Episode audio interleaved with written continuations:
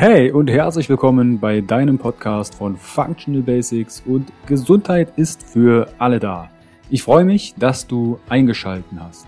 Mein Name ist Carsten Wölfling. Ich bin Health- und Life-Coach, Speaker und der Gründer von Functional Basics und der Bewegung Gesundheit ist für alle da. Functional Basics vereint dir die besten und effizientesten Werkzeuge, erprobte Schritte und authentische Experten aus verschiedenen Fach- und Lebensbereichen, sodass du deine Ziele nachhaltig erfolgreich erreichst und das Leben erlebst, was du dir wünschst. Erhalte die richtigen Tools und Impulse und kreiere gemeinsam, entspannt und flexibel Schritt für Schritt deine Basis für mehr natürliche Gesundheit, Entfaltung deiner Persönlichkeit, mehr Bewusstsein und Lebensfülle. Functional Basics ist quasi dein Fundament, um richtig gesund, glücklich alt zu werden. Weitere exklusive Informationen zur Folge findest du in den Show Notes und auf meiner Homepage www.functional-basics.de. Teile den Podcast im Social Media. Warum? Gesundheit ist für alle da. Ich wünsche dir viel Spaß bei dieser Folge. Dein Carsten. Herzlich willkommen wieder beim Interview von Functional Basics und deiner Bewegung Gesundheit ist für alle da. Heute dreht sich um das Thema Kraft und Muskelaufbau, wie du nachhaltig Kraft und Muskeln aufbaust und bestenfalls sogar vielleicht richtig, richtig alt damit wirst. Und ich habe da mir eine, ich, ich sag's mal wirklich Koryphäe eingeladen in meiner Welt. Andreas Pürzel oder Andy, Du bist CEO von Intelligent Strength, das Gym, das Anabol, du bist Autor und Natural Bodybuilder. Grüß dich, Andi. Ja, hallo. Dieses Delle, das kennt der eine oder vielleicht aus der Instagram-Story. Also der eine oder andere kann dich vielleicht jetzt nicht zuordnen oder weiß, ah klar, Andi, das Gym, es gibt nur einen Mecker inzwischen für, fürs Fitness oder fürs Training, fürs Bodybuilding und Co. Stell dich doch der Community, den Zuhörern und Zuschauern einmal ein bisschen genauer vor? Wo können die dich jetzt einsortieren? Und wie ist deine Geschichte zum Kraftsport, Muskelaufbau und Co.? Ja, es ist eine, eine lange Geschichte. Ich glaube, jeder hat seine lange Geschichte. Ich versuche die Geschichte kurz zu halten. Ne? Ähm, ich würde würde mir schon bezeichnen, dass ich mittlerweile äh, zumindest in der Gegenwart meinen Platz gefunden habe. So fühlt es sich an zumindest. Ähm, ich würde auch nicht sagen, dass ich jetzt eine, eine Koryphäe im Krafttraining bin mag sein, dass ich mich gut auskenne. Ähm, wird wahrscheinlich auch sein, dass es intelligentere Personen gibt. Ähm, aber ich glaube, in der, in der Gesamtheit, die es benötigt, damit man unter anderem so ein Unternehmen aufzieht, wie es das Gym ist, ähm, benötigt man halt benötigt man wahrscheinlich, wahrscheinlich schadet sogar diese spezifische, das spezifische kognitive Wissen in einem Bereich, weil man muss halt sehr vielseitig sein und man muss kreativ sein und man muss, ähm, man muss Probleme richtig lösen können. Und auch hier würde ich nicht sagen, dass ich das ähm, sehr gut kann. Ich glaube, ich kann es gut, sonst wäre das Ganze schon in den Arsch gegangen. Aber ich bin sicherlich noch, ich, ich bin heiß drauf, dass ich, dass ich das besser kann. Also ich würde mir jetzt nicht beschreiben, dass ich in einer Nische ein Experte bin. Ähm, mhm. Vielleicht bin ich aus dieser Nische raus äh, entstanden, habe mir aber ein bisschen vielseitiger jetzt mittlerweile aufgestellt. Ähm, zum Werdegang, es ist so, dass, dass ich aus einer sportlichen Familie komme. Also Sport und Bewegung wurde bei uns immer sehr groß geschrieben. Meine Eltern waren beide Sportlehrer und auch Sportler. Und die, sie haben mich einfach mit Sport und Bewegung in Verbindung gebracht, sehr früh, in meiner frühen Kindheit. Nicht nur mit Sportarten, sondern auch in der freien Natur, mit Baumhäuser bauen und, und unterschiedliche Spiele im Freien. Und somit wurde einfach diese sportliche Erziehung uns schon in die Wiege gelegt. Also in die Wiege gelegt nicht, weil da auch, genetisch bin ich auch sicherlich nicht benachteiligt, aber von der Erziehung her, die ersten Lebensjahre waren mit Bewegung verbunden. Und daraus hat sich dann schlussendlich äh, über unterschiedliche, ja, über unterschiedliche Entscheidungen ähm, dieser Weg geebnet, dass ich ähm, dann mit 18, 19 Jahren begonnen habe, Fitnesstrainer-Ausbildungen zu machen, nachdem ich schon fünf, sechs Jahre lang, ich habe mit 14 Jahren mit Krafttraining begonnen, fünf, sechs Jahre lang trainiert habe. Aus den Fitnesstrainer-Ausbildungen habe ich begonnen, in einem Fitnessstudio oder in Fitnessstudios zu arbeiten. Daraus habe ich begonnen, bei unterschiedlichen Akademien zu unterrichten, ähm, habe währenddessen Wettkämpfe gemacht, habe diese Wettkämpfe ähm, auf Facebook gepostet, dadurch mir ein bisschen einen Namen gemacht in der, in der Szene. Und ähm, daraus ist eigentlich dann die Selbstständigkeit gekommen, weil ich, ja, weil ich dann eigene Seminare angeboten habe. Aus den Seminaren ist eine Trainerausbildungsakademie geworden. Durch diese Trainerausbildungsakademie ist wieder, habe ich die monetären Mittel bekommen, also das Finanzielle aufgebaut, damit ich überhaupt einmal über ein eigenes Gym, über eine, eine, eine eigene Welt nachdenken kann. Das habe ich dann gemacht. Und seit sechs oder seit fünf Jahren betreibe das Gym la Gyms, das Gym in Wien. Und ähm, jetzt kommen eben die, die nächsten Schritte. Also der Stein ist einfach ins Rollen gekommen und äh, rollt noch immer, Gott sei Dank. Ich kann das ähm, ähnlich. Meine Ma ist selbst auch Sportlehrerin und ich war der mit kleiner Knirps ins Wasser geworfen und war beim Wasserball heimisch. Ich glaube, das macht, was denkst du, wie großen Einfluss hat das, die Erziehung in unserer sportiven, ich nenne es mal Karriere? Die, äh, na, okay, okay, also wenn wir es so auf den Punkt bringen, die Erziehung hat, glaube ich, einen nicht so großen Einfluss auf die sportliche Karriere. Die Genetik hat einen viel größeren Einfluss. Das hängt natürlich stark von der Sportart ab. Aber wenn wir zum Beispiel an Maximalkraftsportarten oder an, Kraftsportarten denken, spielt einfach die Genetik und zur Genetik zählt man zum Beispiel physiologische, äh, genetische ähm, äh, Positionen als auch biomechanische äh, zum Beispiel aber auch natürlich auch mentale. Also Genetik hat sicherlich einen großen Einflussfaktor. Natürlich ist Erziehung nichts anderes im Endeffekt wie Gewohnheiten, die sehr, sehr früh etabliert oder äh, integriert werden in den Charakter und die sich dann schlussendlich nicht nur im Charakter, sondern auch im Temperament und im, äh, in der Persönlichkeit widerspiegeln. Aber den Charakter kann ich zum Glück formen. Also ein Charakter kann ich formen über Reflektieren, über Nachdenken, über Ausprobieren, über Erfahrungen. Die Persönlichkeit, das Temperament ist eher ein bisschen fixer. Das wird schon in den ersten Lebensjahren ähm, aufgebaut. Aber für die, für die Sportart, klar, beide, beide, beide Variablen spielen eine große Rolle. Also Genetik spielt eine große Rolle. Die harte, spezifische Arbeit, die eventuell durch die richtige oder spezifische Erziehung schon sehr früh aufgebaut wurde, spielt eine Rolle. Und natürlich der Glaube, beziehungsweise auch das Glück, die Umstände, welche Sportart ich auswähle für meine Genetik. Äh, auch das spielt eine gewisse Rolle. Es ist sehr, sehr komplex. Aber wie bist du denn jetzt darauf gekommen, dass Kraftsport für dich, weil es hören vielleicht auch jüngere Menschen zu, die noch so ein bisschen suchen, ja, was könnte denn jetzt, mache ich jetzt Yoga, mache ich jetzt Calisthenics, mache ich Bodybuilding? Wie bist du denn darauf gekommen, dass jetzt Kraftsport deiner Genetik entspricht? Könnte ja auch sein, dass du ein perfekter Ausdauersportler, Langläufer wärst, was ich jetzt nicht vermute.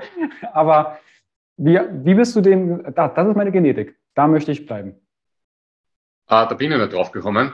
Ähm, ich habe Kraftsport gewählt, weil ich andere Minder Minderwertigkeitskomplexe hatte.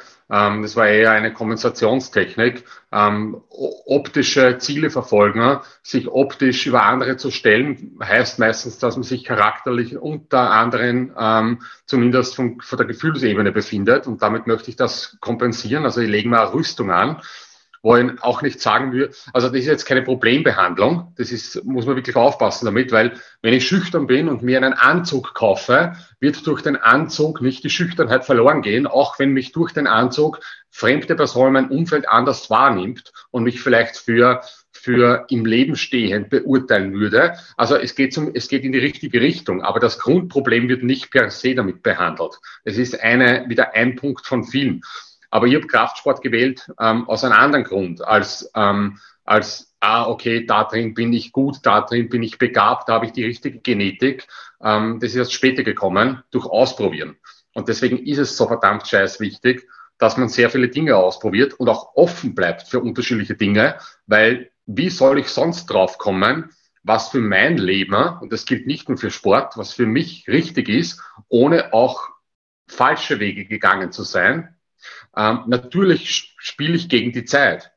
Und je früher ich mit diesen Ausprobieren anfange, desto früher werde ich wahrscheinlich auch meinen Weg finden. Ne? Und somit habe ich mehr Zeit, diesen Weg zu gehen. Und umso erfolgreicher werde ich sein. Und das liegt eben in der Verantwortung auch der Eltern, weil die können natürlich am Anfang lenken, ne, was das Kind noch nicht kann. Mhm. du hast einen Punkt, das war auch eine Frage aus der Community, die greife ich mal an der Stelle auf, ist, du hast gesagt, du hast eine Art Rüstung aufgebaut. Also dein ursprüngliches Thema des Trainings zu Beginn war ein, eine andere Intention, als du die vielleicht jetzt hast. Als du diese Erkenntnis hattest, was hat dich denn dazu getrieben, weiter Kraftsport zu machen? Ah, das ist äh, eine, eine schwierige Frage. Ähm, das ist äh, eben eine philosophische Frage, ob, ähm, also man merkt, man kann zumindest abwägen, ob sich etwas gut anfühlt oder schlecht anfühlt, ähm, ohne jetzt diese Hintergründe von gut und schlecht überhaupt irgendwie zu erklären oder tiefer da reinzugehen. Aber ähm, die Sache ist eben auch, auch wenn sich etwas gut anfühlt, wie bei mir Krafttraining, gebe ich dir recht, das Gut ist der Gegner von besser. Und ähm, das heißt nicht, dass ich in einem anderen Bereich noch besser sein könnte, äh, aber im Endeffekt im Endeffekt, ich habe darüber ein Buch gelesen, was zum Beispiel darum geht, dass wir mit unserer Arbeit immer unzufrieden sind, weil wir eben auch in ganz anderen Bereichen sehr gut sein könnten. Das wird immer so sein. Und das ist der mhm. Fluch, wenn man sich für eine Sache entscheidet, dass man sich nicht für die andere Sache entscheiden kann.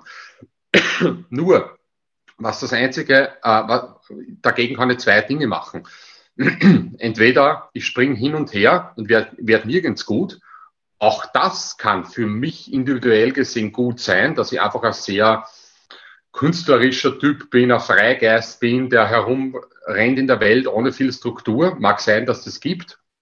Aber die andere Sache, die für die meisten wahrscheinlich der richtige Weg ist, ist, dass man viele Sachen ausprobiert und das, was sich richtig anfühlt, und wir können gerne auf das Wort richtig anfühlen einsteigen, äh, mhm. für das entscheide ich mich und dann gehe ich hier all in. Weil erst wenn ich all in gehe, bekomme ich auch den ganzen Benefit neben den ganzen äh, Kosten, die ich auch zahlen muss für die Entscheidung. Und erst dann kann ich abwägen, ist es der Benefit wert, dass ich diese Kosten dafür zahle. Wenn ich nicht all in gehe, wird, dieser, wird diese Erkenntnis nie kommen. Und du gehst immer mit einer gewissen Reue schlafen. Mhm. Gab es mal einen Moment, wo du diesen, weil ich glaube, du hattest auch mal einen Bandscheibenvorfall, ne? Relativ früh, ja. Also meine Ma hat gerade auch einen, meine Ma hat gerade auch einen Bandscheibenvorfall und da dachte ich, okay, also ich spiele sportlich aktiv, Volleyball und Co. Ähm, aber gab es da einen Punkt, wo du sagst, das könnte vielleicht ja, too much gewesen sein, weil du all in gegeben hast? Oh, ich, natürlich gab es den Punkt, nur man muss diesen Punkt erfahren, damit man sich über diesen Punkt bewusst wird. Also erst, erst wenn man über die Grenze geht, kennen wir die Grenze. Und das ist auch entscheidend. Ähm, natürlich sollte ich nicht naiv sein, weil äh, natürlich ist wichtig, dass man, bevor man eine, Entscheidung trifft und bevor man all in geht, eine gewisse Gewinn- oder Verlustrechnung äh, anstellt, soweit man das halt machen kann. Und die meisten Wege, die ich gehen kann, sind ja schon vor mir andere Personen gegangen. Das heißt, Gespräche, kommunizieren mit anderen Leuten, das ist sehr wichtig, ähm, damit man einschätzen kann, was kann passieren. Und ähm, aber da muss man sich im Klaren sein, dass man ja, dass man im Nachhinein kann man immer gut reden, wäre ich nicht so weit gegangen. Ähm, aber das ist eine eine Einstellung, wo ich in der Vergangenheit festhänge, die nicht zukunfts-, nicht, nicht, nicht lösungsorientiert ist. Ähm, also der Bandscheibenvorfall hat im Endeffekt mir mehr gebracht, als wäre er nicht passiert.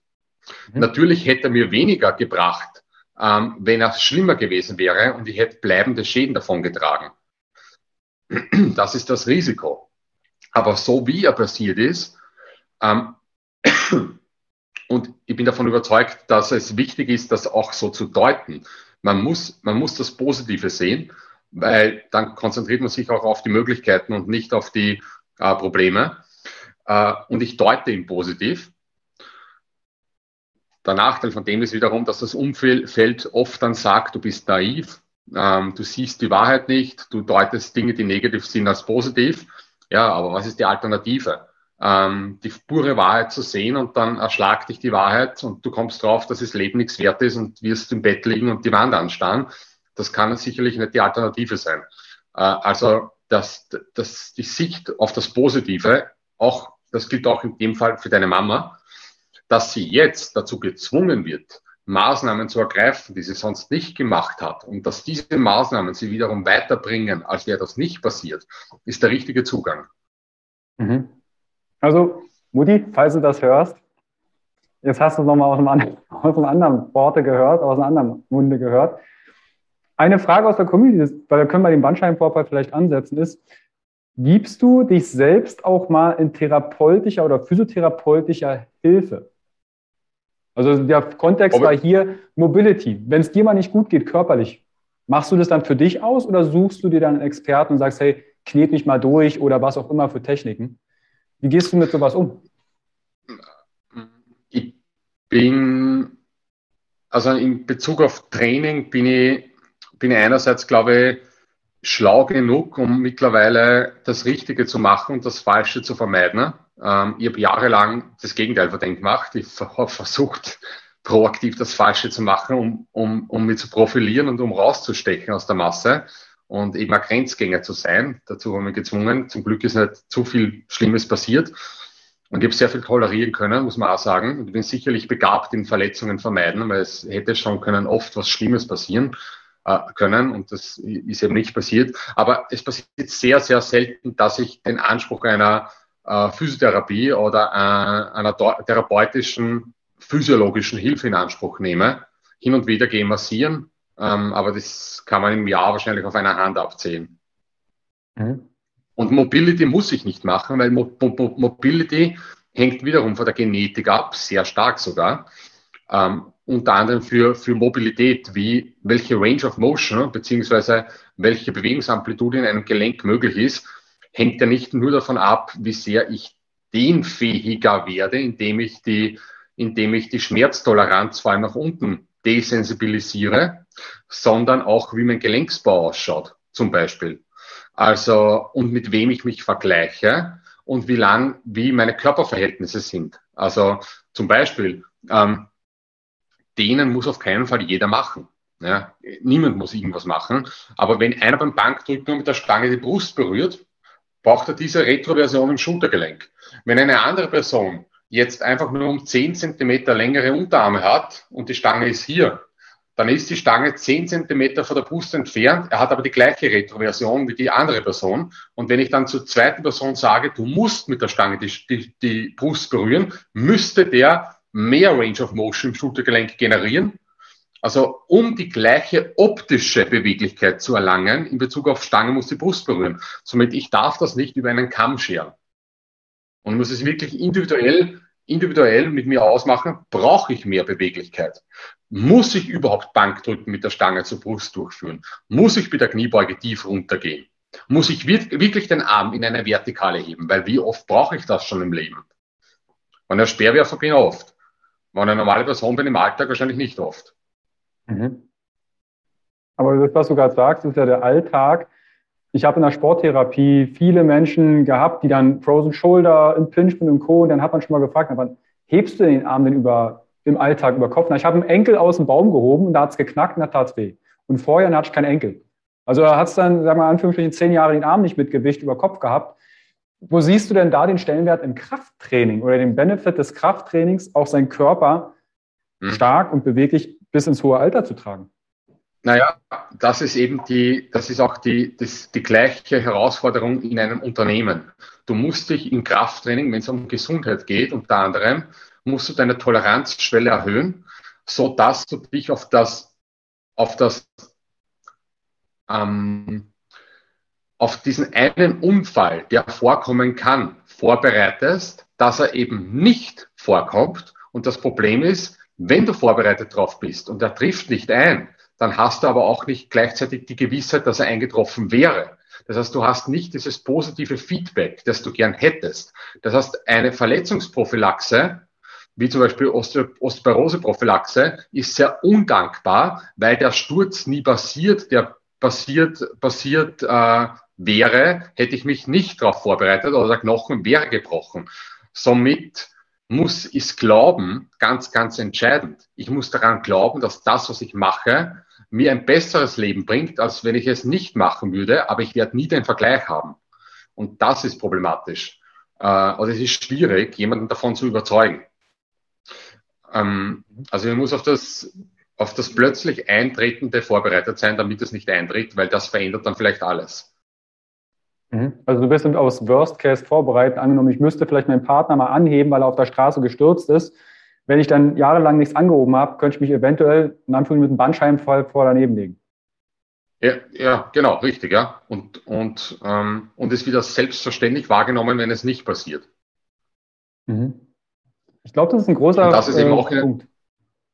Ja, mhm. und das ist eben auch in einem Unternehmen äh, ein wichtiger Punkt, weil viele Tätigkeiten von Mitarbeitern, je nachdem, welche Position sie ähm, durchführen, die, äh, man geht davon aus, dass nichts passiert und nur wenn was passiert, dann, also dann fällt, fällt der Fehler auf. Das heißt, wenn zum Beispiel meine Buchhalter, mein Buchhalter oder mein, mein Finanzmanager äh, nichts zu mir sagt, dann gehe ich davon aus, dass alles passt.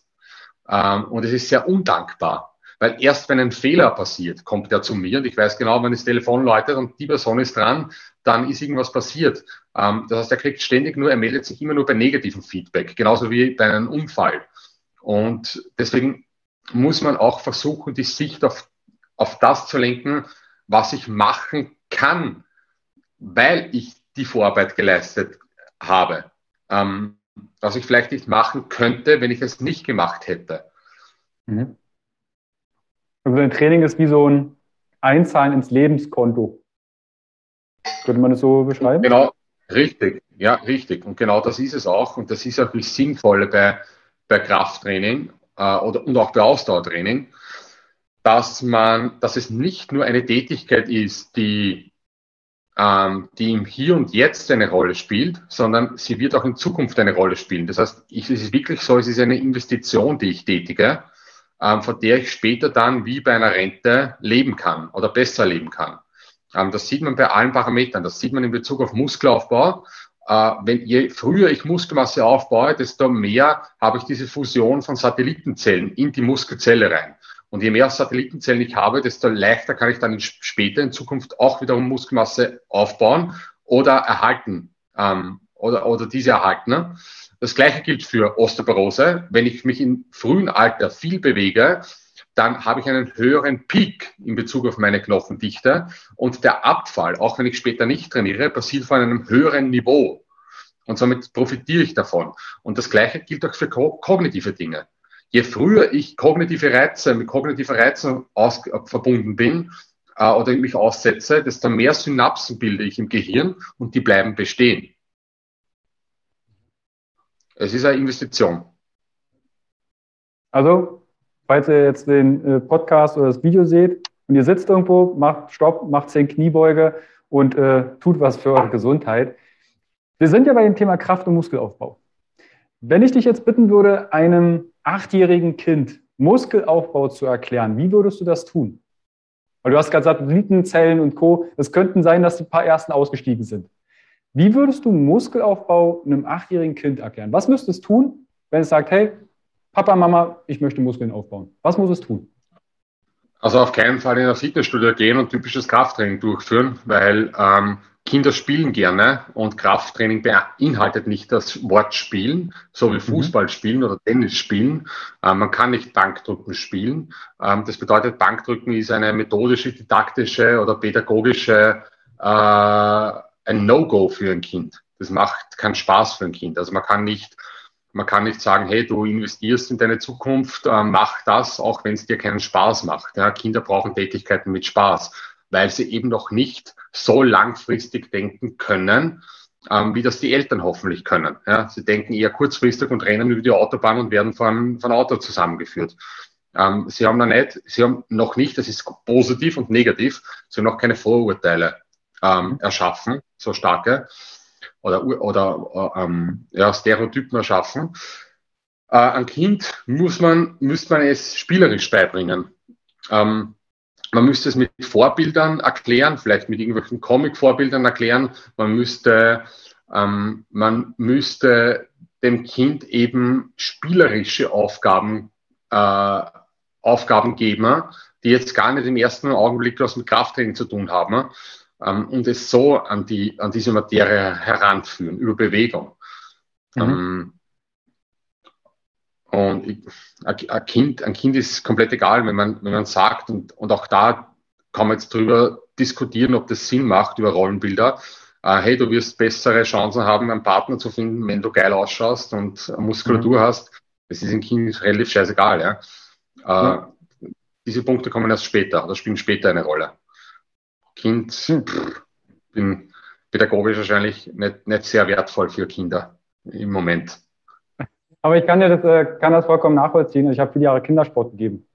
Und dann hast du mit den zehn Kniebeugen gemacht, weil du es gut meintest. Als Erwachsener haben die in die Decke gestartet und gesagt, was machen wir jetzt? Das ist langweilig. Dann musstest du, dann hast du angefangen, ah, okay, wie habe ich denn als Kind gespielt und war Knülle?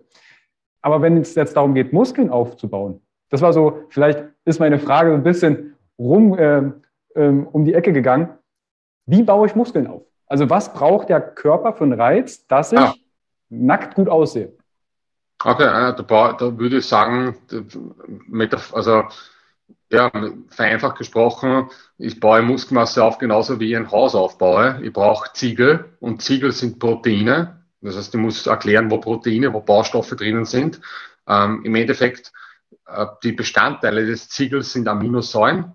Und Aminosäuren habe ich in unterschiedlichen, in unterschiedlichen Nahrungsmitteln, die ich esse. Und dann brauche ich die Arbeiter, die die Ziegelsteine übereinander legen. Und die Arbeiter sind, ähm, die, die, der bin ich in Wahrheit, der eben, äh, der eben die Arbeit verrichtet, damit dieser Vorgang stattfindet.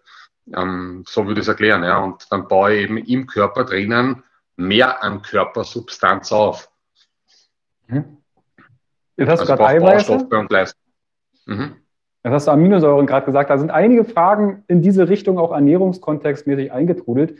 Die würde ich mal mit dir durchgehen.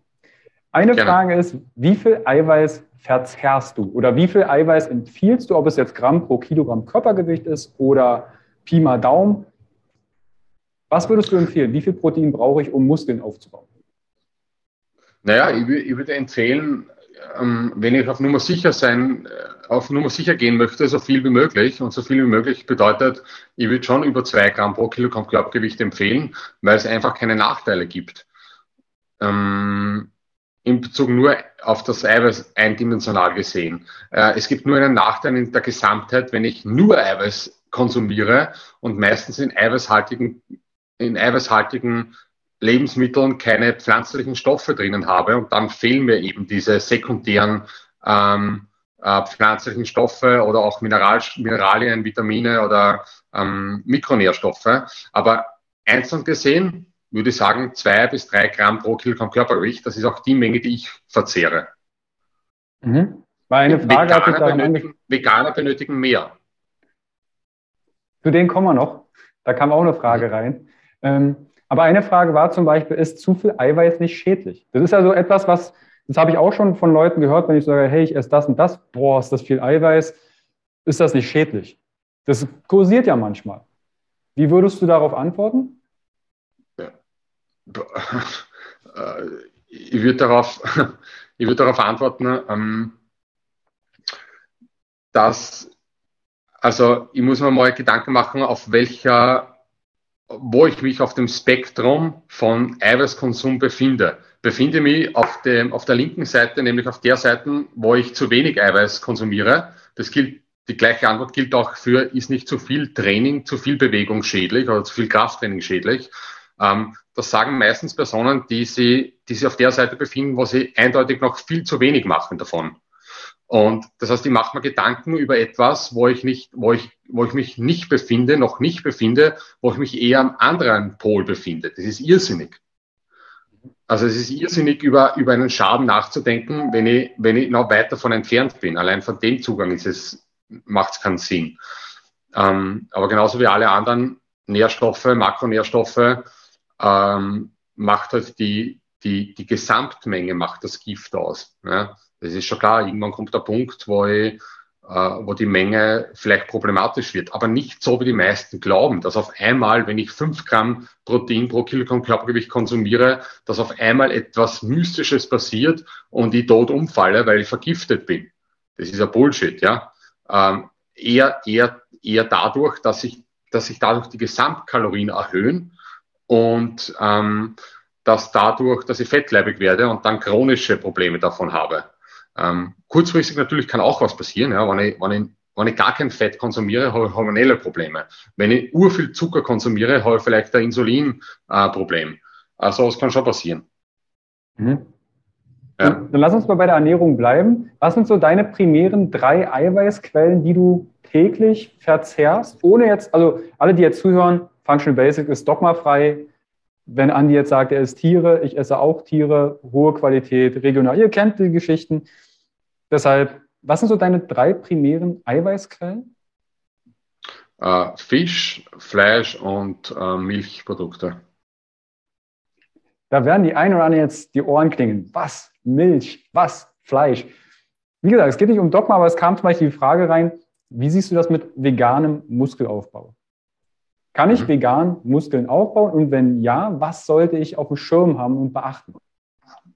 Äh, natürlich, ich kann vegan, genau, ähm, ist kein Widerspruch bezüglich Muskelaufbau, gar kein Widerspruch sogar. Äh, ich muss nur einige, einige Regeln äh, bedenken, ne, die vielleicht durch vegane Ernährung ein bisschen schwieriger werden. Ne. Ähm, das be betrifft unter anderem eben den Eiweißkonsum, ähm, nicht unbedingt das, die Gesamtmenge an Protein äh, an sich, weil die Gesamtmenge ist hoch genug, aber ich habe gewisse Aminosäuren, ähm, wie zum Beispiel Leucin, weniger mhm. in pflanzlichen Lebensmitteln. Und somit muss ich Leucin supplementieren oder muss mehr von den pflanzlichen Lebensmitteln essen, damit ich ausreichend Leucin habe, das wichtig ist für die Proteinsynthese. Das wäre zum Beispiel ein, ein wichtiger Punkt. Ähm, Kreatin. Kreatin ist meistens in Fleisch drinnen und nicht in pflanzlichen Lebensmitteln. Das heißt, ich kann Kreatin supplementieren. Das gleiche gilt für Vitamin D, Vitamin B12. Ähm, äh, ähm, und Jod zum Beispiel. Also es gibt unterschiedliche Mikronährstoffe und Mineralien, die sollte ich vielleicht als Veganer supplementieren. Ähm, mhm. Auch gewisse Fettquellen und dann habe ich überhaupt keinen Nachteil. Gar keinen Nachteil. Und das Gute ist, diese Supplementierungen sind nicht nur einfach zugänglich, sondern sau billig. Dazu kam auch eine Frage ähm, bezüglich Supplementierung. Ja. Ich, ich höre gerade raus, je mehr ich auch in einer, in einer Ernährung weglasse, desto mehr macht es natürlich Sinn, auch sich wieder extern zuzuführen. Aber was sind denn aus deinen Augen die wichtigsten Nahrungsergänzungen für Muskelaufbau? Generell. Gibt es da überhaupt was? Generell. Weil es gibt ja auf dem Markt tausend und ein. Ja, ähm, und das sind vor allem, da würde ich sagen, das sind die Nahrungsergänzungsmittel, die Supplemente, die nicht direkt einen Einfluss haben auf Muskelmasse, sondern die indirekt ähm, vor allem meine Regeneration und mein Stresslevel, und das hängt sehr stark mit Muskelaufbau zusammen, die das begünstigen. Weil wenn ich nicht gesund bin, wenn ich mich nicht gesund fühle, aufgrund von irgendeinem Nährstoffmangel, hat das zwar in einer Studie in einer Studie, wenn ich die zwei Gruppen miteinander vergleiche, in Bezug auf Proteinsynthese nach einer Leg Extension keine Auswirkung. Die bauen beide gleich viel Muskelmasse auf. Aber auf die Länge gesehen ist die gestresste, ungesunde Person kann die nicht so gut schlafen, hat Probleme mit Cortisolabbau, ähm, hat, be bekommt gewisse Regenerationsprobleme, was auch immer, ja. Und, und das schadet dem Muskelaufbau. Das heißt, Supplemente, die vor allem den Gesundheitszustand förderlich sind äh, oder den fördern können und ihn auf keinen Fall schaden, sind Vitamin D zum Beispiel. Wichtig. Man kann Kalzium, man kann Magnesium supplementieren hat wenige Nachteile und potenzielle Vorteile und kostet nichts. Und äh, Protein. Ähm, mhm. Das würde ich jetzt sagen, ist so das Basispaket. Kreatin, hast du vorhin noch erwähnt?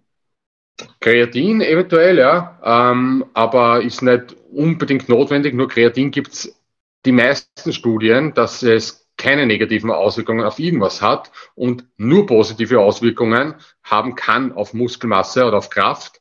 Ähm, deswegen äh, der Mangel an Kreatin verschlechtert zwar nicht die, den Muskelaufbau, so wie der Mangel an Vitamin D, würde ich sagen, aber mhm. die ausreichende Zufuhr begünstigt den Muskelaufbau zusätzlich. Mhm. Also die Co-Faktoren, Regeneration, Stressmanagement ja. und Co. Ja, urwichtig. Okay. Ich glaube, das beachten viele. Viele denken halt, ich glaube, es gibt halt noch welche, die denken, wenn ich jetzt ins Fitnessstudio gehe, baue ich beim Training die Muskeln auf. Obwohl es ja vielleicht im einen oder wo, wo würdest du es einsortieren? Wenn du sagst, zu Mythen in der Fitnessbranche und Bodybuilding und Co. kommen wir noch. Aber das, wenn ich die Handel curle, dass ich in dem Moment Muskeln aufbaue? Kannst du dazu was sagen? Naja, ähm, die, die, die, wenn ich Proteinsynthese, ähm, wenn ich Proteinsynthese messe, ist die am höchsten schon direkt nach dem Training. Äh, allerdings dauert die eine gewisse Zeit. Nur die Sache ist die, während dem Training baue ich eigentlich morphologisch gesehen Muskelmasse in Minusäuren ab im Muskel. Das heißt, ähm, während dem Training werden, werden, werden gewisse Verbindungen eher abgebaut und auch wenn dann, danach die Proteinsynthese größer ist, nach diesem Muscle Protein Breakdown, ähm, muss ich erst einmal das Niveau wieder erreichen, das ich vor diesem Abbau hatte. Und erst dann findet dieser, dieser bewusste Aufbau statt, den wir als Aufbau wahrnehmen. Ich baue natürlich nach dem Training schon gleich auf, aber von einem tieferen Niveau als vor dem Training. Und deswegen ist auch, ist auch diese, dieser, diese ewige Debatte, ist ein Muskelkater sinnvoll oder nicht, äh, eine wichtige Debatte, weil es geht eher in die Richtung, dass ein Muskelkater, ähm, ich würde jetzt nicht sagen, nicht sinnvoll ist für Muskelaufbau. Er ist schon ein Marker, dass irgendwas passiert, aber er ist nicht notwendig. Er sollte nicht das Ziel sein, weil immer wieder einen Muskelkater haben bedeutet, dass ich sehr viele Entzündungen im Muskel habe, sehr viel abgebaut habe, wobei Muskelkater auch beim Aufbau entsteht, aber es entsteht eben nur großer Aufbau, ein spürbarer, wenn ich viel abgebaut habe. Und, ähm, und auch wenn man sich Studien anschaut, ist es so, dass erst nach vier bis sechs Wochen ein höheres, das heißt die Kurve steigt nach, nach vier bis sechs Wochen an in Bezug auf Muskelaufbau, weil dann dieser sogenannte Repeated Bout Effekt eintritt. Das bedeutet, ich habe mich gewöhnt an die Reize und baue nicht mehr so viel Muskelmasse ab, weil sich gewisse Verbindungen ausgerichtet haben, was auch immer. Äh, aber ich baue noch immer gut auf. Und dann baue ich mehr auf. Der Nettoaufbau ist mehr, weil ich in der Gesamtheit nicht so viel abgebaut habe. Mhm. Ich finde das total spannend mit den sechs Wochen. Weil wenn ich so manchmal ja. die Trainingspläne mir angeguckt habe, die wechseln halt Tag für Tag ihr Trainingsplan, machen irgendwas. Geht das so einher mit der Superkompensation, dass ich äh, mich an einen, an einen Preis, äh, Preis, an einen Reiz adaptiere und dann stärker hinausgehe? Weil es gibt ja auch das Thema Übertraining, hast du vorhin mal gesagt, kann ja auch zu viel werden. Äh, ja, theoretisch. In der Praxis, also ja, in der Praxis theoretisch fast nie ähm, wenn irgendwas zu viel wird, wenn ich mich nicht regenerieren kann, dann und ich möchte weiterhin Fortschritte machen, mhm. dann sollte ich eher dafür, dann ist der Zugang der richtige, ich sollte dafür sorgen, dass ich mehr machen kann. Und nicht, ich sollte weniger machen. Das ist ein Unterschied. Mhm. Ähm, und auf, zu dem Punkt kommt, kommt man irgendwann, je fortgeschrittener, fortgeschrittener man wird. Wenn ich ähm, noch kein Wort Englisch spreche und ich lerne zweimal pro Woche Englisch, dann werde ich besser in Englisch werden. Wenn ich das ein Jahr lang mache, wird irgendwann diese Kurve immer mehr abflachen und zweimal pro Woche reicht mir nicht mehr. Irgendwann bin ich so gut, dass es nur mehr hilft, dass ich nach England ziehe. Ähm, das heißt, ich muss immer mehr machen, damit ich besser werde. Äh, nur das Mehr muss möglich sein. Und das Problem ist, je mehr ich mache und je mehr das Mehr auch möglich sein soll, desto weniger muss alles andere werden. Und dann stehe ich vor dieser schweren Frage, ich entscheide mich für eine Richtung und muss immer mehr Preis dafür zahlen in einem anderen Bereich. Das heißt, ich kann nicht mehr mit Freunden weggehen, ich kann nicht mehr ins Kino gehen, ich muss sehr viel schlafen, ich kann nicht mehr auf Urlaub gehen, weil im Urlaub gibt's nicht dieses Equipment und das Essen, das ich gewohnt bin. Ähm, und das will keiner. Eine gewisse Balance oder wenige. Eine gewisse Balance ist entscheidend, ist wichtig. Mhm. Hast du diese Balance schon mal überschritten? ah, oft, ja. Gibt es da zwei Momente, äh, die du vielleicht teilen magst? Weil du hast ja vorhin auch gesagt, du hast öfter mal die Grenze überschritten wo du glücklicherweise nicht verletzt wurdest. Was waren so zwei Ereignisse, die vielleicht gerade in die Präsenz kommen und sagst, das war. Naja, äh, eine, eine Sache, die wahrscheinlich viele haben, oder einige haben, die mit Krafttraining beginnen und jugendlich sind. Ich bin mit 18, 19 Jahren in den Strongman-Sport reingewachsen und habe mich raufgefressen, habe supplementiert mit allen Supplementen, die es gibt. Ähm, habe sicherlich am Tag 150 Tabletten reingehauen an Supplementen ne? und habe mich, hab mich vollgestopft mit literweise Milch und hochkalorischen Lebensmitteln. Und meine Eltern, weil damals habe ich bei meinen Eltern gelebt, haben das alles mitbekommen und haben mir ständig gesagt, wie schier ich nicht bin und wie, ähm, was ich nicht für einen Scheiß mache und ich werde nie eine Frau finden und, ähm, und ich habe mich darauf aufgegeilt, dass ich so schier bin, weil für mich war schier gleich Strongman, guter Strongman. Für mich hat das korreliert. Das war sogar mhm. schon ein kausaler Zusammenhang. Aber ähm, das war natürlich nicht wirklich zu der Zeit, das war zu viel, weil ich hätte, hätte ich so weitergemacht, ne, hätte ich, niemals hätte mich irgendwie angegriffen. Ähm, das heißt, ich bin zu, zu weit über die Grenze gegangen, das war es nicht wert. Das würde ich keinen empfehlen. Das hat meine, meine Probleme nicht gelöst. Äh, es hat die Probleme nur verstärkt, weil ich bin immer abartiger geworden. Ne?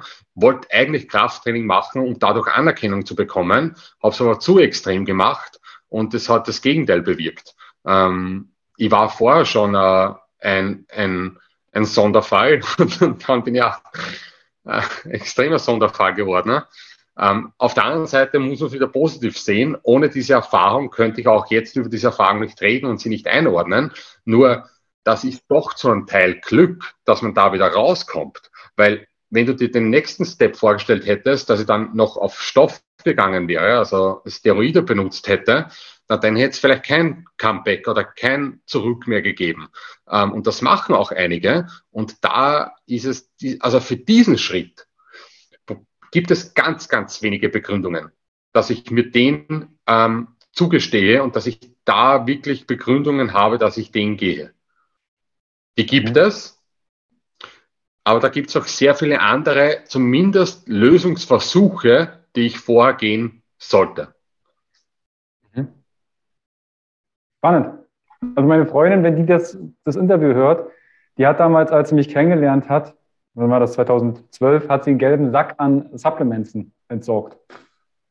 An Pillen und Co. Also es, man probiert sich auch aus.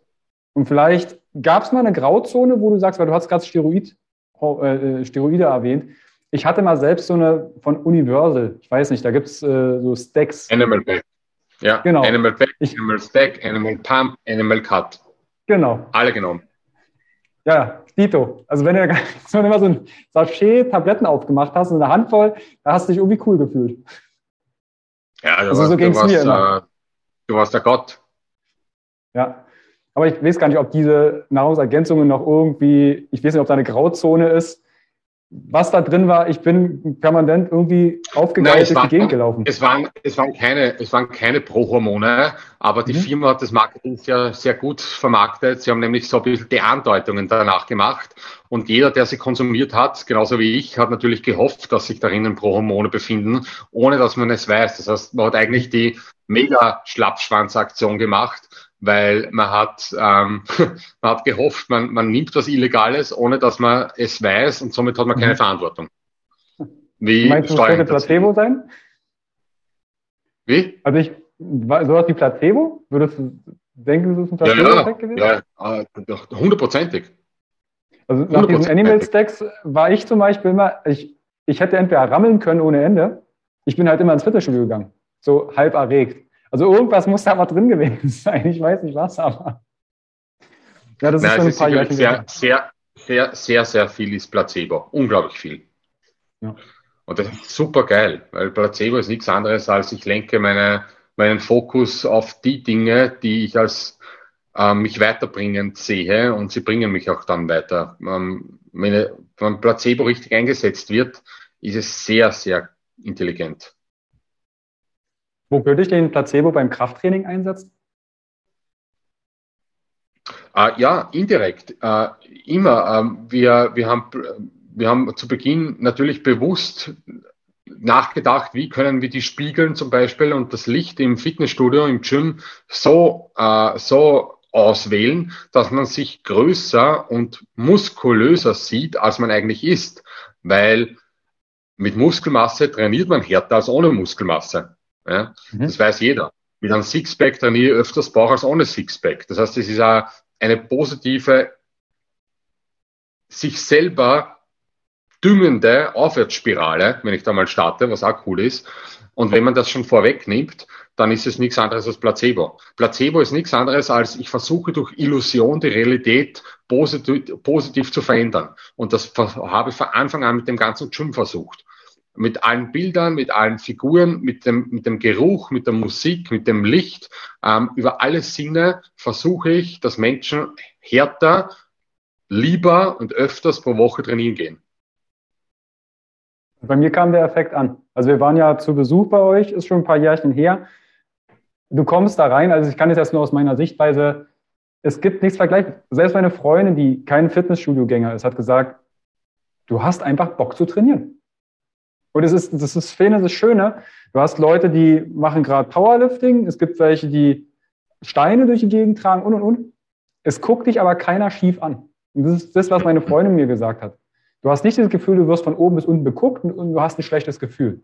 Diese wertschätzende, dieses wertschätzende Atmosphäre finde ich in deinem Gym grandios. Habe ich in keinem Studio ja, so erlebt.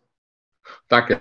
Äh, die Sache ist, das sagen immer wieder Tagesgäste zu mir, ähm, bestehende Gym-Mitglieder, und das, ist, das trifft auch auf mich zu, man gewöhnt sich sehr schnell an ein gewisses Niveau. Ähm, und das finde ich sehr, sehr spannend, weil man kann mit Krafttraining sehr viel oder mit Gym eigentlich sehr viel erklären. Das gilt für Löhne im Unternehmen, das gilt für Beziehungen. Man gewöhnt sich einfach an das Existierende. Und äh, und irgendwann wird es zur Norm. Und dann fallen mir genauso auf diesem höheren Niveau wieder Dinge auf, die mir vielleicht nicht passen. Und dann ist es wichtig, dass man sie oft aus der Situation, zu Anfang zumindest, wenn man noch nicht so reif ist und noch nicht so erfahren ist, sich rausnimmt, ähm, ein anderes Fitnessstudio aufsucht, um wieder drauf zu kommen, was man eigentlich alles hat und was das andere Fitnessstudio nicht hat. Ähm, das sollte man natürlich im besten Fall, wenn man reifer wird, nicht mehr oft machen müssen oder gar nicht mehr machen müssen, weil, ähm, ja, weil ich Zeit spare dadurch, erstens einmal. Und oft, und das gilt zum Beispiel für eine Beziehung, dann nicht mehr zurück kann. Das heißt, ich sollte, ich sollte das schon vorhin in, in, der, in der Jugend gemacht haben, damit ich dann ähm, abschätzen kann, ist es das wert, denke wirklich richtig. Ähm, man, man, lernt einfach mit der Reife Dinge zu sehen, die man vorher noch nicht gesehen hat und schätzt das mehr. Ähm, und das gilt auch fürs Gym.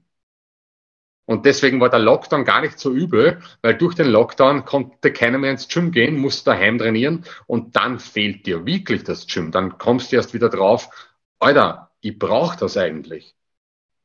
Ja, wenn es nicht mehr da ist, dann... Das Langhantel. Ja, ja, ich habe äh, hab ja auch also im ersten Lockdown, das war auch eine Frage aus der Community, wie du als Studiobesitzer mit dem Lockdown mental umgegangen bist. Hast du da Momente gehabt, wo du gesagt hast, scheiße, ey, das, das, wir haben hier eine riesen, eine riesen Hütte hingestellt, extrem viel Geld investiert und jetzt kann es nicht genutzt werden? Oder hast du Momente gehabt, ey, ich sehe immer das Positive daraus? Ja, ich, also diese Momente gibt es kurz. Ich, ich, ich würde sagen, dass ich nicht oft über, über meine Arbeit sudere. Ähm, hin und wieder, alle paar Wochen oder Monate, glaube ich, lasse ein bisschen was an Dampf raus, aber es ist sehr, sehr selten. Also da bin ich, glaube ich, schon, da kann ich das im Großen einordnen. Ähm, und, und versuche mir zumindest einzureden, dass diese stoische Sicht, was kann ich kontrollieren, was kann ich nicht kontrollieren, dass mir die dann dass ich mich an der orientiere und, und dann, dass mir das nicht fertig macht. Also ich bin, mhm. glaube ich, schon gut darin, sehr, sehr, sehr fast, vielleicht sogar schon zu sehr langfristig zu denken. Mhm. Was heißt langfristig? Also ist es jetzt äh, Wochen, Monate, Jahre, Jahrzehnte? Ich denke mal, ich denke mal zum Beispiel jetzt, wenn ich ähm, 50.000 Euro für irgendwas ausgebe, ähm, dann denke ich mir, jetzt, das ist jetzt nur finanziell runtergebrochen, äh, egal ob ich das brauche oder nicht brauche, es darf keine Rolle spielen auf lange Zeit gesehen. Ich will so viel Kohle verdienen, dass es keine Rolle spielen darf. Und das Gleiche denke ich mal für andere Dinge, die schwierig sind, die vielleicht teilweise sogar leichtsinnig sind natürlich, aber ähm, ich, ich plane halt sehr langfristig ähm, und denke mal, wenn alles aufgeht, wenn ich jetzt meinen Preis zahle, äh, dann wird sich das später äh, später diese Investition wird zurückgezahlt werden. Und das hat sich im Gym gezeigt. Ich habe jede, jeden Cent am Anfang, die ersten drei Jahre, äh, habe ich in das Gym wieder reingesteckt. Alles. Äh, das Konto war, die, das Konto war, ist raufgegangen und am nächsten Tag war es leer. Und das hat zum Beispiel mein Geschäftspartner damals nicht mitgemacht. Ähm, der konnte damit nicht umgehen, weil er eben, und das ist keine Wertigkeit, aber er hatte diese langfristige Vision eben nicht. Und die kann man auch schwer erklären. Und die benötigst du, damit du lange, lange durchhaltest. Das ist so ein bisschen die Parallele, was er vorhin hat mit Osteoporosevorbeugung und jeden, jeden Muskel, den du in der Jugend, im Alter aufbaust, davon zerrst du im, im hohen Alter. Ja. Ich, ich würde mal so ein bisschen die Brücke zum Training schlagen von Ernährung. Jetzt hatten wir das Thema Mindset so ein bisschen und ähm, eine Frage kam, Ektomorph, Endomorph, Mesomorph. Also diese Bilder, die wir vielleicht von einem Trainierenden haben, Gibt es dieses Modell noch? Ist das noch aktuell? Kannst du da Ernährungsratschläge geben oder Trainingsableitungen? Wenn ich jetzt, weil die Frage kam letztens im Bereich der Ernährung. Gibt es da Unterschiede? Ektomorph, Endomorph, Mesomorph? Du, ja, die, die Unterschiede gibt's. Ähm, kann, kann, man jetzt nennen, äh, der baut leicht Muskeln auf oder der baut nicht leicht Muskeln auf. Ähm, diese Unterschiede gibt's aber nicht unbe unbedingt mit einer untrainierte Person, die ist ektomorph, die ist mesomorph, weil es kann eine, ein, eine untrainierte aussehende ektomorphe Person mesomorph werden zum Beispiel ähm, oder endomorph werden. Ähm, das kann passieren. Also ich kann nicht, die Genetik sieht man nicht von Anfang an, die sieht man während dem Prozess vielleicht dann. Ähm, und Genetik ist aber auch nur entscheidend, wenn ich mich mit anderen vergleiche. Das ist auch ein wichtiger Punkt bei dem Thema. Weil man muss sich mit den Gedanken äh, machen, würde ich, würde das auch eine Rolle spielen, wäre ich der letzte Mensch auf der Welt? Ähm, nein, weil ich habe keinen Vergleich. Natürlich ist das eine, eine sehr naive Sicht, weil ich bin in einem sozialen Umfeld und werde gewertet. Und das ist auch wichtig. Äh, zu werten ist wichtig. Äh, weil nur dadurch entsteht ein Mehrwert und, ein, und durch einen Mehrwert und durch eine Wertung entsteht ein Wertesystem, nach dem ich lebe und nach dem ich handle. Äh, ohne, ohne Wertigkeit gibt es kein richtiges oder falsches Handeln, zumindest aus mir nicht. Und daraus leitet sich die Moral wieder ab. Aber äh, ernährungstechnisch, ja, es gibt da große Unterschiede, dass ich kann Ernährung nicht verallgemeinern. Ich kann nicht sagen, ein 70 Kilo schwerer Mann braucht 3000 Kalorien, damit er Muskeln aufbaut und diese diese Menge an äh, Protein und, und jeder 80 Kilo schwere Mann braucht 3500 Kalorien. Da gibt's mega große Unterschiede. Mega. Und ich kann das nicht nur von der Studienlage sagen, sondern auch von der Erfahrung her sagen. In die umgekehrte Richtung genauso. Wenn jemand Fett abbauen möchte und wir haben ich hab im Jahr ungefähr 40 Personen, die ja Diät durchmachen in der Trainerausbildung, ähm, die alle das schaffen, was auch psychologisch bemerkenswert ist, weil sie eben 4.500 Euro da rein investieren und das ist positiv. Äh, aber da gibt es so große Unterschiede. Ein Mädel muss runtergehen auf 1100 Kalorien und das andere Mädel mit dem gleichen Körpergewicht, das ist das gleiche Fett verliert, muss runtergehen auf 1800 Kalorien. Obwohl alles gleich ist. Auch der Trainingszustand. Also es gibt hormonelle Unterschiede, die ich auch nicht sehe an dem, an dem, an dem Körpertyp, die das alles einen Einfluss hat. Aber ja, verallgemeinert gibt es diese Körpertypen, ähm, einen schlachsigen Typ, einen eher ausdauernden Typ, einen eher muskulöseren, massigeren Typen oder Typin, das gibt es. Ja? Ähm, nur darauf pauschal die Ernährung zu adaptieren, ist Bullshit. Mhm. Das ist Bullshit, das verkauft sich gut. Ähm, das lässt sich gut vermarkten. Ne? Ich messe eine Hautfalte und du brauchst genauso viel Protein, aber es, ähm, es funktioniert nicht. Mhm. Nicht so, wie man glaubt. Ja, dieses Vermarkten von jetzt Anfang des Jahres gehen ja wieder die Marketingstrategien, Ernährung, Abnehmen, Diäten und Co. wieder los. Du hast gerade Hautfaltenmessung. Ich habe so im Hinterkopf, dass ihr in eurer Ausbildung auch Hautfalten messt. Jetzt kann man ja davon wahrscheinlich oder auch nicht ableiten, hormoneller Status und, und, und. Wo würdest du denn solche Themen einsortieren? Ich, ich rede jetzt mal wirklich von Biosignature oder Endobalance und Co., wo du dann Hormonprofile festigst. Ist das was, was dich interessiert? Oder sagst du, ich brauche die Hautfaltendicke nur, um zu gucken, wie fett eine Person ist? Nein, es interessiert mich nicht, weil, ähm, weil auch, auch wenn sich herausstellen sollte, und soweit sind wir noch nicht, auch in Bezug auf, ähm, ich nehme mal Wattestäbchen, ich mache einen Rachenabstrich, schicke das einer Labor, meistens einer Versicherung, und äh, kriege einen Ernährungsplan dadurch, weil rausge rausgefiltert wird, welche Allergene und so weiter ich habe und was gut ist und was schlecht ist. Das ist Zukunftsmusik. Ähm, und auch wenn das in Zukunft oder teilweise jetzt schon eine gewisse Bedeutung hat auf Entscheidungen. Es gibt so viele andere und wichtigere Einflussfaktoren, die ich gar nicht messen kann, ähm, wie eben, wie welchen Charakter ich habe, wie ich, wie ich auf mein Umfeld, auf Probleme reagiere, wie ich Probleme bewältige, wie ich schlafe, kann ich abschalten. All das, was ich nicht mal irgendwie messen kann, hat einen Einfluss darauf, wie viele Kalorien ich brauche zum Beispiel und nicht nur die Hautfalte. Also auch wenn das mit der Hautfalte stimmen sollte, ist es so eine kleine Variable in dieser Komplexität, dass ich nicht diese eine Variable rausnehmen darf oder kann und da aufgrund von der Entscheidungen treffen sollte.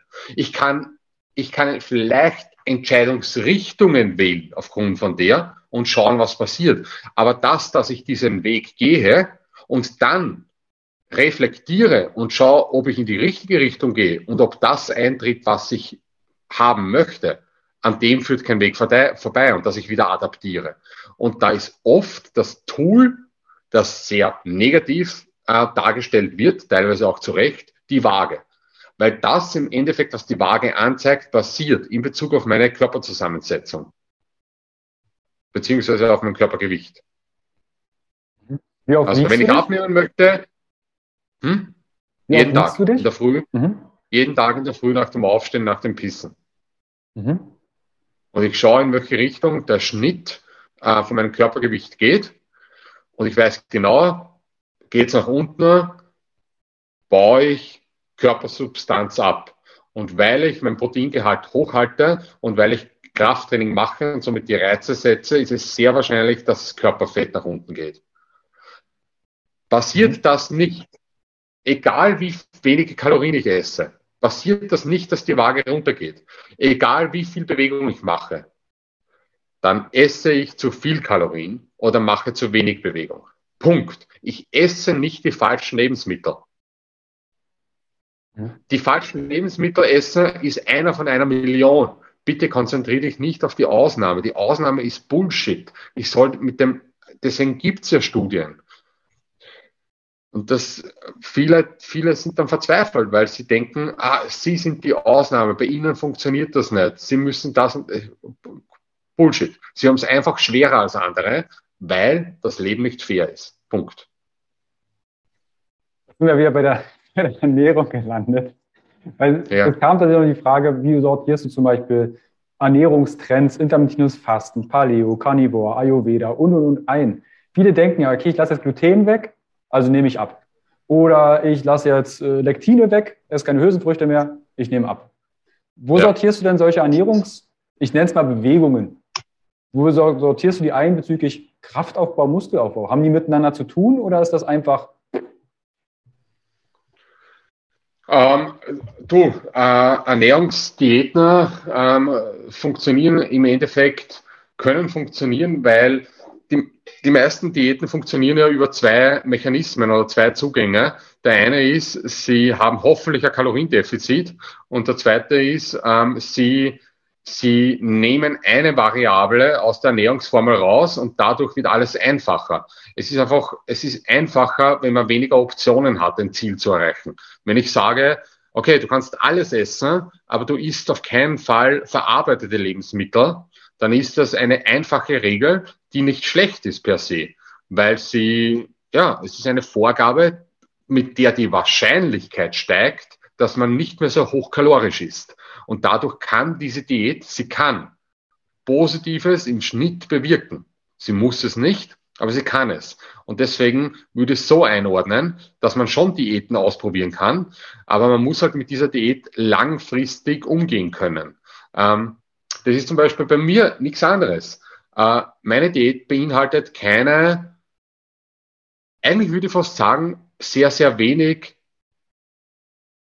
verarbeitete Lebensmittel beziehungsweise ähm, ja, Süßigkeiten, hochkalorisches Zeug, äh, all das ist gar nicht in meinem Kopf drinnen. Ansonsten esse ich alles. Aber das, was übrig bleibt, ist einfach alles, was sehr viel Volumen hat, was mir lange essen lässt, was mir lange den Magen füllt, was mir mehr, mehr Sättigung gibt und was auch mehr Protein beinhaltet.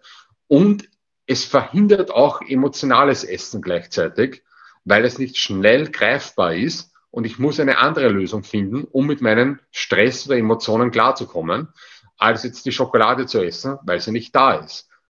Und allein das Kochen, damit ich mir was vorbereite, baut diesen Stress ab. Und ich brauche dann gar nicht mehr das Essen fürs für den emotionalen Druck. Hm. Spannend. Ich hätte nicht gedacht, also dass die emotionalen Essen noch reinbauen.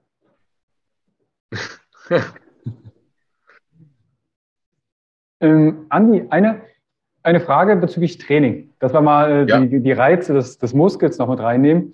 Wie oft sollte ich denn eine Muskelgruppe trainieren, um bestmöglichen Wachstum zu erreichen? Äh, auch hier würde, auch hier kann man nur pauschale Aussagen tätigen, ähm, die individuell anzupassen sind. Ähm, ich würde aber nicht alle Muskeln pauschal über, wiederum ver, verallgemeinern. Ich würde sagen, dass man zum Beispiel Rücken und Schultern und Arme und Bauch in einer Frequenz zwischen zwei bis viermal pro Woche trainieren kann, im Vergleich zu Beine ähm, und Brust ähm, nur ähm, ein bis zweimal. Also von der mhm. Frequenz her geht es eher in diese Richtung, was gleich, gleich, gleichzeitig bedeutet, dass diese Muskelgruppen, die ich mit mehr Frequenz trainiere, auch mehr Volumen vertragen, weil das ist der Sinn von Mehrfrequenz indirekt. Das heißt, die Satzanzahl ist bei Beine, bei Fortgeschrittenen, kann auch nur im Bereich sein von zehn Sätze pro Woche, wenig. Und die, mhm. viele machen Fortschritte. Ähm, auch pauschal gesprochen würde ich sogar sagen, gibt es Genderunterschiede, Mann und Frau. Äh, und für, für den Rücken kannst du 20 Sätze pro Woche, Woche durchführen im Schnitt. Es gibt Ausnahmen, aber das ist die, die Empfehlung, mit der ich starten würde. Woran ist das abhängig, diese Frequenz? Weil du sagst jetzt Arme, Schultern, Bauch zum Beispiel öfter und Beine zum Beispiel weniger oft? Woran ist das abhängig? Das, da muss ich sagen, ich habe keine Ahnung, aber mir ist es gar nicht so wichtig, wovon das abhängig ist. Mir ist auch eher zu wissen, dass es so ist. Ähm, von irgendwas wird es abhängig sein. Vielleicht liegt es daran, dass ich mich den ganzen Tag auf den Beinen befinde und die nicht so schnell regenerieren können. Vielleicht liegt es daran, dass genetisch gesehen die meiste die meiste Beinmuskulatur aus eher schnellen Muskelfasern besteht. Ähm, woran das genau liegt, meine, da kann man wieder weiter fragen, warum sind schnelle Muskelfasern nicht so oft zu trainieren und so weiter. Ähm, man kann immer weiter fragen. Aber es wird an irgendwas liegen. Wahrscheinlich an mehreren Punkten. Mhm. Also falls ihr da natürlich mehr Fragen habt, kann ich euch einen Instagram-Kanal, also wir kommen noch dazu, wo und was ihr alles anbietet. Eine Frage, die beschäftigt mich, meine Waden wachsen nicht. Habe ich im Fitnessstudio ganz häufig von Leuten gehört. Meine Waden wachsen nicht. Ja. Woran, woran kann es liegen? An, der, an Mama und Papa. Okay, direkt die Schuld an andere. Also ist das nicht so was mit Intensität, dass, dass manche einfach Wadenheben an einer Bordsteinkante machen und denken, hey, die wachsen nicht? Dass es mehr Intensität also braucht? Na, schle schlechter wird es nicht werden durch Krafttraining. Aber Waden ist das perfekte Beispiel, dass wiederum es sehr, sehr selten die Ausnahme gibt, dass der falsch die Waden trainiert.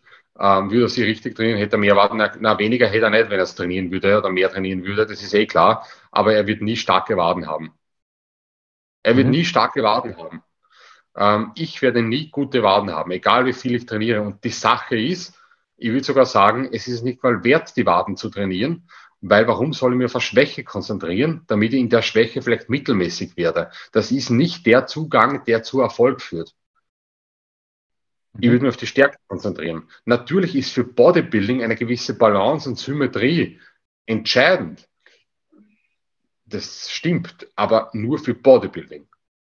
Mhm. Und auch da kann ich durch Posing, durch Verstecken meiner Schwächen, durch Überspielen der Schwächen, durch Stärken, durch den Fokus woanders hinlegen, und das ist nichts anderes als Marketing, was ich mache auf der Bühne, äh, kann ich meine, meine, Steck, äh, meine Schwächen verstecken und meine Stärken präsentieren. Und Menschen benötigen Stärken äh, in jedem Feld. Die Stärken sind die Charakterzüge, die zu, ähm, zu Erfindungen führen, die zu Fortschritt führen. Äh, man sollte sich nicht auf die Schwächen konzentrieren, nicht zu sehr. Hm. Jetzt wissen wir, dass deine Waden deine Schwächen sind. Ja, pure Katastrophe. Was sind deine Stärken? Jetzt so körperlich, wenn du sagst, okay, das, da brauche ich, ich sag mal, bloß die Hand angucken, Hopp, mit, wächst damit ja. der Muskel? Nack, Nacken und Bizeps. Ah. Okay. Und Rücken. Also und Rücken. Die du dann natürlich auf der Bühne entsprechend präsentierst, sodass die Jury dann sagt, okay, das ist besonders ausgeprägt. Ja. Eine weitere Frage an ist, wenn du nur noch drei Übungen machen könntest, ob mit Equipment oder ohne Equipment, welche wären das? Äh, Frontkniebeugen, Military Press und ähm, vorgebeugt Rudern. Hm. Ähm, warum Frontkniebeuge und nicht äh, Kniebeuge mit der Stange hinten am Rücken?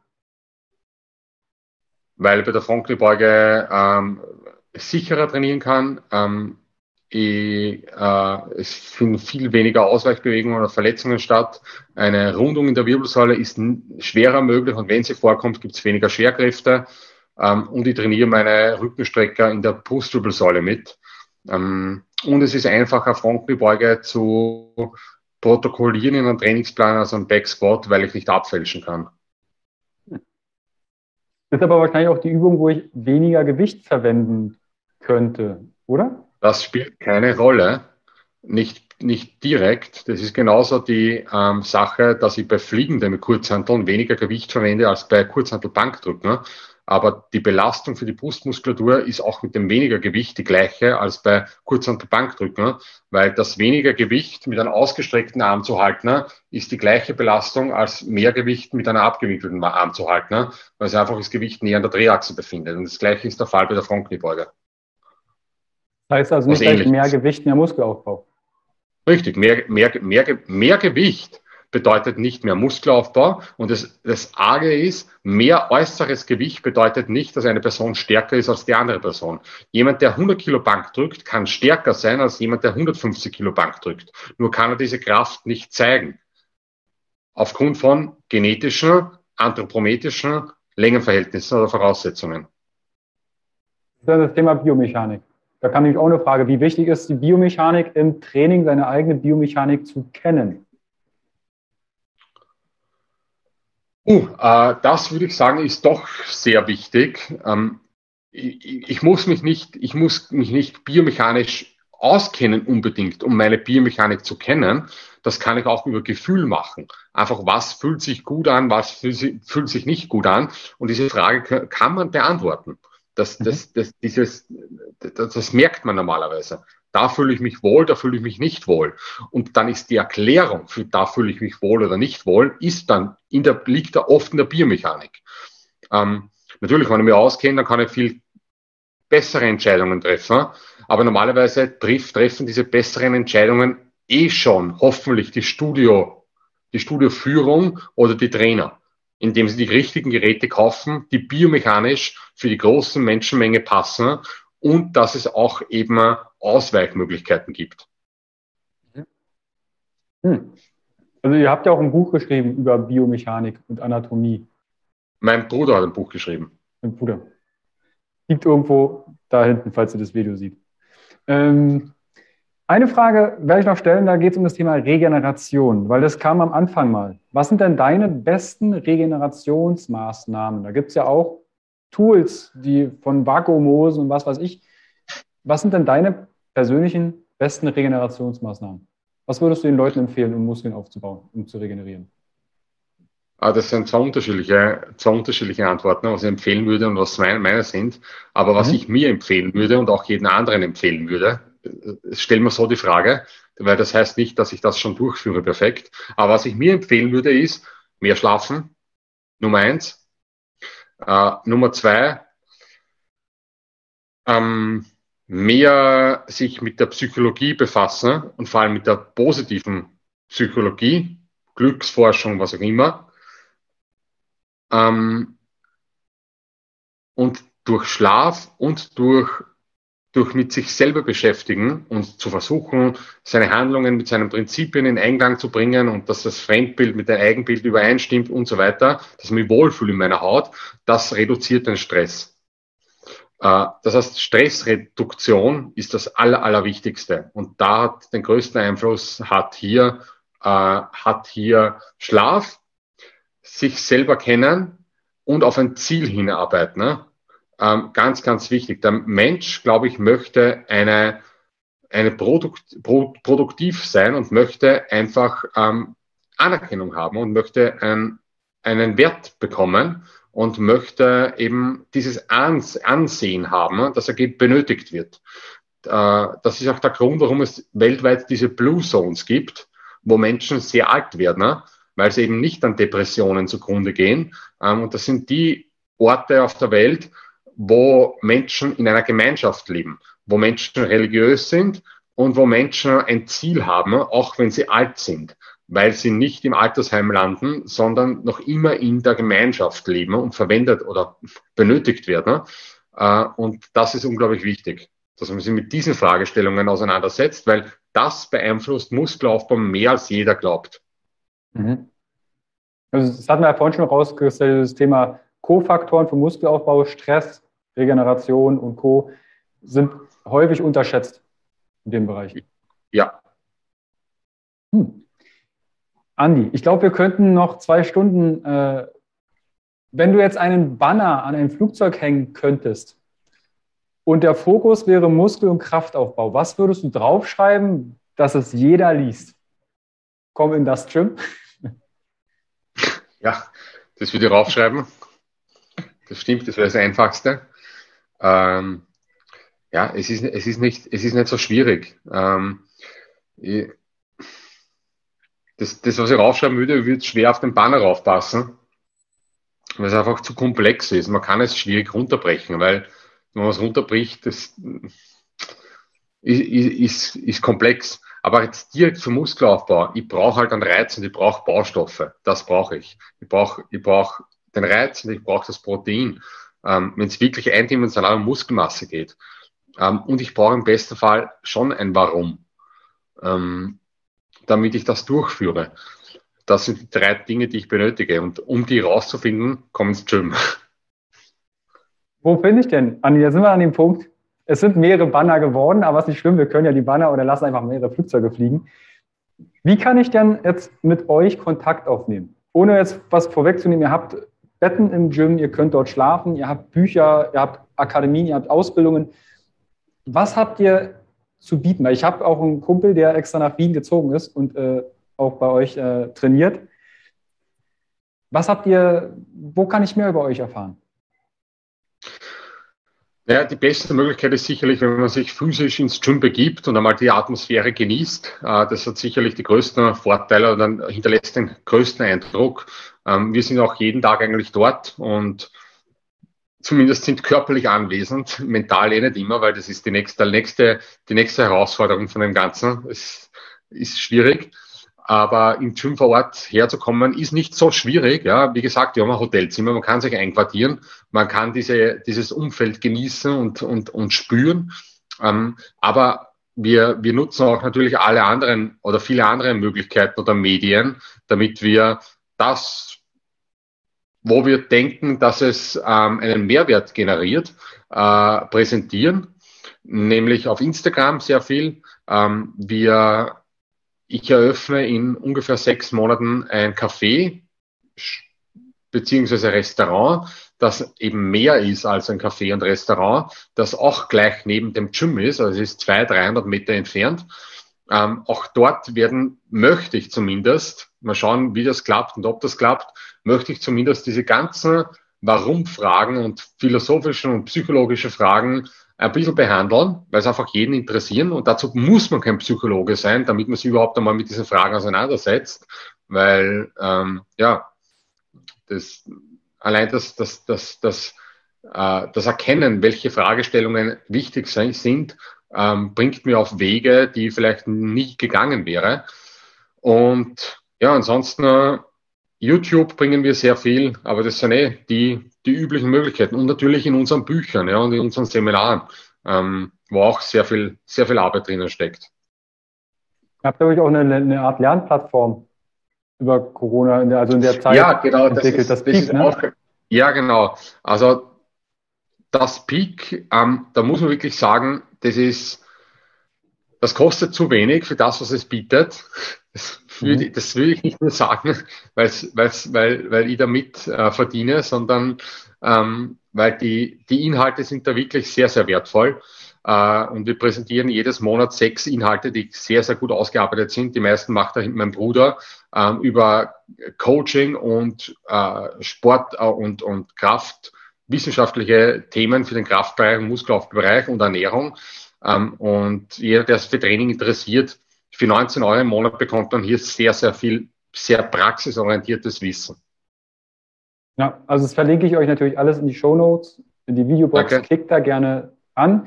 Wenn ihr Inhalte nutzt, Social Media, YouTube und Co., oder ihr nehmt mit Andi Kontakt auf, bestellt die Begrüßung von Carsten, dann kann er das zumindest zuordnen. Ah, da war was mit einem Interview, mit einem Podcast, YouTube, dann kann er das zu, zuordnen.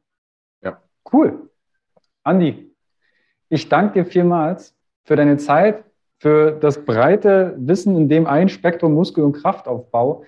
Und wer weiß, wenn die Community sagt, wir wollen mehr Andi, dann komme ich nochmal auf dich zurück. Optimal.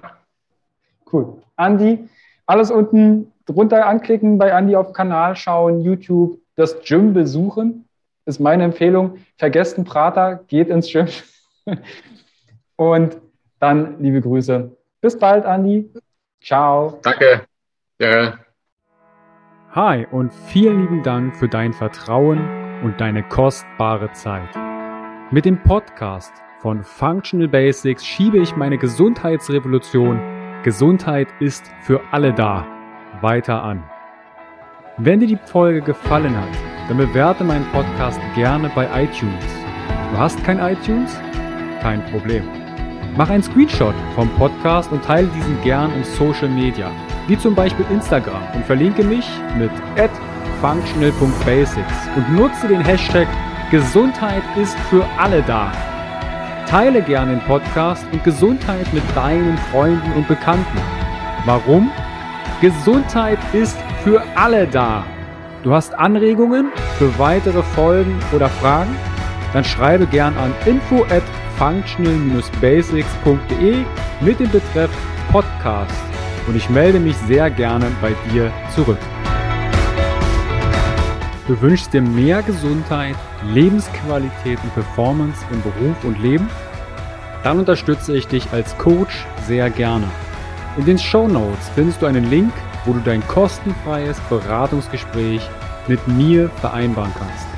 Du bist Unternehmer, möchtest mehr über die Gesundheit und Performance für deine Mitarbeiter erfahren oder organisierst Events? Als Speaker und Trainer gestalte ich für dich interaktive und abwechslungsreiche Seminare, Workshops und Vorträge rund um artgerechte Gesundheit und Performance. Du möchtest von zu Hause mehr über deine Functional Basics erfahren? Dann melde dich für meinen Functional Basics Guide an und erhalte noch mehr Einblicke in die Welt natürlicher, der Gesundheit und Performance. Ich wünsche dir einen wundervollen Tag. Dein Carsten.